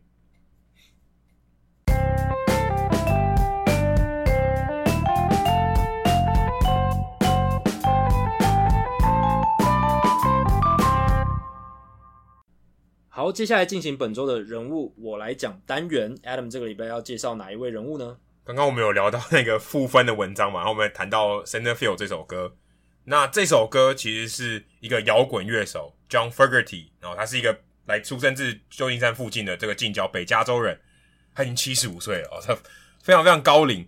那他是一个摇滚乐手，他其实在很小的时候，他就在国中的时候他就组团了，跟他哥哥一起。然后一九六六年他入伍加入越战。为什么要特别提到越战呢？啊，其实他以前在的一个团体叫做 Creedence Clearwater Revival。那这个团体呢，如果大家有在听摇滚乐的话，它最有名的一首歌就是反战歌曲啊，叫做《Fortunate Son》，就是幸运的小孩。但我会，但我觉得翻译有点太逊，应该翻成幸运的精子。哦，就是因为他在唱衰那些哦，有有家世背景，然后可以不用去当兵的人、嗯、啊，因为他是一个反战歌曲，我我我不想要当兵啊，这种感觉。他是一个反战歌曲。那 John Fogerty 当时就是这个 Creedence Clearwater Revival 的主唱，所以他们有一个经典名曲。他的哥哥当时 Fogerty 是主唱，那他的哥哥后来在一九七一年单飞，他后来也单飞，隔年他也单飞了。那他后来过了好久啊，休息好一阵子，退居幕后，他才出了刚刚我们提到《Center Field》这首歌，所以其实蛮神奇的。再回到刚刚讲《Fortunate Son》，如果你有看过《阿甘正传》哦，《阿甘正传》有一幕就是阿甘到军营报道的时候，那时候是一个早上，然后他认识他的 Bob Gump，他的朋友。那个时候背景音乐就是《Fortunate Song，》，所以如果很多越战歌曲啊，一早的那种背景音乐就是《Fortunate Song，》，所以大家可以去回顾一下电影，顺便听一下那首歌。对，就是很有名很有名的歌，但是他跟这个《Center Field》是有点关系，因为同一个同一个团体同一个人唱。那他退团以后休息了十年，刚才有提到，他在一九八五年才推出了《Center Field》这首歌。其实我在做这个功课的时候，我不知道这首歌这么年轻，才比我大一岁而已，我以为他是超老的歌。哦，因为他的 MV 是黑白的哦，我想说那个时候应该还没有 MV，那就其实没有，一九八五年也没有，也没有多久以前，三十四年前吧，三十五年前，那其实其实还好，那时候他自己作词作曲，而且听说一直有一个传说是，当时他在洋基球场的中外野，然后有灵感写这首歌，哇，所以是在棒球场的环境底下这样子把这首歌写出来，对，因为这首歌有提到 Joe DiMaggio。然后又提提到 Center Field，所以他那个时候有传说是他在洋基球场写的这首歌，就是启发啦。到后来发现其实他没有，他后来自己承认说，他其实是在旧金山的 Candlestick 看明星赛，在中外野才想到这首歌。好歹也是在棒球场，但是他为了要呃取悦大众，他，选了洋基。哦，但但是因为他住在东岸啦，所以他支持洋基队。还有 DiMaggio，还有 DiMaggio，因为大家想要中外野，啊，有洋基，那谁？DiMaggio，为什么不是 Brett Gardner，也不是 Bernie Williams？没办法，就是 DiMaggio，DiMaggio 或者 Mickey Mantle 啦，对，或是 Mickey Mantle。但他就想说啊，这首歌我要唱到就是 DiMaggio，所以如果你听过这首歌，你就知道我在讲什么。那我看到这篇的时候，我觉得还蛮有趣的，而且让我想到村上春树也是在外野认为他可以当小说家的啊。你知道这个故事吗？这个我不知道诶、欸、你不知道这个故事？这很有名诶对村上春树他曾经在伯克莱大学的时候演讲到，他在一九七八年哦，比刚刚更早一点，四月的时候突然想写小说。他记得他那一天当天的下午，他在看棒球，在外野区，然后一边喝着啤酒。他最喜欢他支持的球队是养乐多队。当天是和广岛队的比赛，他在一局下的时候上场的第一位美国人是 David Hilton。他很记记得很清楚，当年他是打击王。但他投出第一球，这球被打到左外野的时候，是一支二垒安打。他突然就有一个念头说：“我要来写小说。”这什么念头？谁会看到一个二垒安打之后就想要写小说？是不是有诗意？所以他才能成为村村上春树。对，所以你就创作出 Center Field。对对，所以我不是作家，所以他他就有那个灵感嘛，他就在棒球场也有灵感啊。所以我想要说，哎、欸，村上春树跟 Fogerty 他们创造出一些作品，他其实哎、欸、在棒球场发现了灵感，就还蛮有趣的。而且刚刚为什么说他要选 Joe DiMaggio？因为 Joe DiMaggio 跟他同乡，也是北加州人，所以他不选 Mickey Mantle，他也不选哎、欸、Bernie Williams 那时候还不在嘛，一九八五年。嗯所以他至少没有选 Mickey Mantle，而且他选了 Joe DiMaggio，所以是这个一这一层关系。然后我又看到一个很很有趣的 fun fact，就是说，诶 Andrew McCutchen 他每次在听到这首歌的时候，他一直以为这首歌叫做 Put Me In Coach，就让我上场吧教练，嗯、因为他一直在唱这这句话，Center Field 只是最后一句而已，所以他一直以为这首歌叫 Put Me In Coach，误会大了，他就诶诶原来这首歌叫 Center Field，诶那就不是在讲我吗？对，就我也是以前是中外野手嘛，那那后来才发现哦，原来这首歌叫 Center Field，所以还蛮有趣的。而且这首歌后来还入选了名人堂，在二零一零年，我不知道我在查资料，我看 Wiki 才知道，原来名人堂也有收录歌曲哦，无形文化资产嘛，对不对？这个也是也也是人类的这个重要成就，也是对，是那种，所以这首歌其实是已经是名人堂等级的，哇，那很厉害。那已经名人堂了，竟然还没有被写进那篇文章里面，真的是引发。众怒，这到底在干嘛？真的是在干嘛？我觉得他应该就是想选冷门，就故意选冷门的。但他也确实达到了，就是引发大家疯狂留言的目的了。如果这是他的目的的话，很贱，很贱。可是他评 他评分很低啊，所以他也得到他的惩罚。谁在乎？评分只有他看得到。他们公司内部编辑应该会去，就是去反映，会会会是有一些审核机制，但是至少引发一些话题啊。上一次其实我们有聊到说高金成武嘛，打过四个联盟啊。其实我们那时候想很难。但其实后来发现没有那么难。我发现我错的离谱了，因为我那时候说，哎、欸，高金城我可能是最适合这样子这种打过四国职棒的美国、日本、韩国、台湾这四个职棒的人。但后来才发现说，其实根本不是。其实最难度最高的应该是中职球员要完成这个，应该是最难，因为中职球员要到到大联盟非常的困难。所以、欸、可是这样其实讲起来，李正昌也差一个耶。对啊，李正昌也差一个啊，他只要到韩国再打一下，他其实可以啊，要不要而已。对，可是。我现在看起来中职还是难度最高，真的难度最高。哎、欸，王维忠可能也可以诶。对，王维忠现在也有机会，但他没有想回中职啊，但他也不知道会不会去日职，但他的确打过韩职跟美职。对，但他们都还没完成，他们已经算是经历非常特殊的球员了，他们都还没完成。那再来难度第二高应该是日职，最后美职其实最简单，因为你已经上过大联盟了，你要到其他的层级，其实相对来讲是比较容易。所以高金他能够达达成这个。四个联盟大满贯 （Pro Bowl Grand Slam） 这个词，这个大满贯的，我觉得呃，其实是非常不容易。诶、欸、我们听这样子会不会有墨西哥联盟的人不爽？呃，为什么我不是 Pro Bowl Grand Slam？因为墨墨西哥联盟它跟我们的联盟比较不一样，是有墨西哥很多联盟大联盟球员去打都是冬季的，算短期的联盟，哦、对，齐秦在打的。那我们算是比较这种完整球季的联盟，所以。我觉得会把这四个联盟归成在这个 Pro Ball Grand Slam，我觉得有是它有它的道理在。这有点不太公平啊，四有三个是亚洲的，对，三个是亚洲的，我们还是比较 Asian centric 这样子。然后呃，这个 Pro Ball Grand Slam 这个词，其实我是看了一篇文章，然后刚好就是我们的朋友，也不算我们的朋友，我们自己贴人家的金。Rob 就是 CBBL Stats，哎、欸，他们现在也有 podcast 嘛？帮他们打广告一下，就同名的 CBBL Stats，你去查一下，他们刚上第一集。对，其实 Rob 算是我觉得我很欣赏的一个，他真的做为中华之邦做了很多事情，在国际化的推展上面，他写了这一篇文章，就是把所有打过这四个联盟 Pro Bowl Grand Slam 的人全部列出来，在这篇文章里面。但我觉得更有趣的是，我为什么会知道这件事呢？是因为，诶、欸，我听了那个 Effectively Wild 最近的一集 podcast，他们访问了。以前在中职的一个洋将叫安迪，Andy Van Haken，应该是荷兰裔的。哦，他他他是美国人。对对啊，我说他应该荷兰裔。对他祖先应该是来，对他祖先应该来。就开箱型车的了。对，对，那安迪他二零零七年的时候有在诚泰 Cobras，然后二零一八年再回过到统一狮，然后他有打过其他三个联盟，他都打过日职、韩职、美国职棒大联盟，他都打过这样子。